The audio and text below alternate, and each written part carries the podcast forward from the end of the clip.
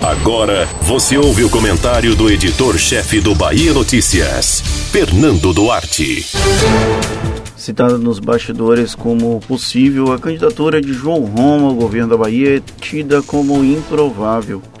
Para além de não ter musculatura política que garanta competitividade, o racha com o padrinho Assemineto geraria um arranhão na imagem difícil de ser reparado a tempo da disputa eleitoral. No entanto, a condição de ministro coloca o pernambucano como um relevante jogador na disputa por poder aqui no estado. Roma apostou que o presidente Jair Bolsonaro não apenas vai concluir o mandato, como também deve recuperar a imagem ofuscada e bastante degradada na Bahia. O deputado federal não embarcaria em um navio à beira do naufrágio apenas para deter o título de ex-ministro.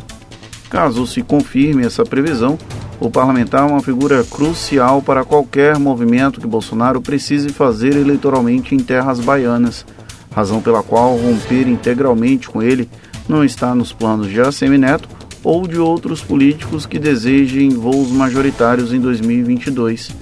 É preciso se afastar, mas não destruir pontes pensam os grupos que hoje fazem oposição ao governador Rui Costa e que flertam com o governo federal.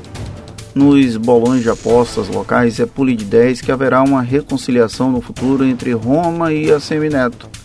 As afinidades que antecederam a briga da indicação para o ministério tendem a ficar no passado quando chegar o momento de uma disputa eleitoral. Por mais que o ex-prefeito de Salvador apareça como um dos favoritos na disputa pelo governo da Bahia, entrar no embate contra a máquina estadual com o apoio do Palácio Planalto não é desprezível. Por isso, ainda que possa não ser o palanque de Bolsonaro por aqui, dificilmente o presidente nacional do DEM vai querer tê-lo como inimigo declarado, a injetar recursos numa campanha que furtaria votos dele e que nunca abocanharia nacos iguais da candidatura de Jacques Wagner. É tudo uma questão de conveniência política. A depender da construção nacional, partidos que atualmente integram a base de apoio ao PT podem migrar para a campanha do outro lado a depender da articulação presidencial. E a cooptação que Bolsonaro tem feito do Centrão é um fator relevante nesse processo.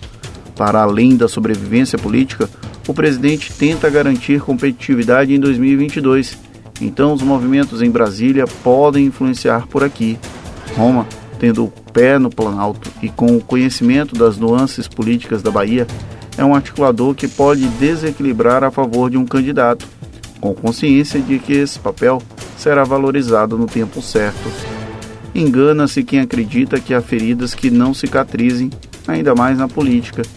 Isso não quer dizer que haverá uma lua de mel em um curto espaço de tempo. Apesar do tom duro no passado recente, a Semineto não pode descartar selar a paz com Roma. E Roma sabe muito bem disso. Você ouviu o comentário do editor-chefe do Bahia Notícias, Fernando Duarte.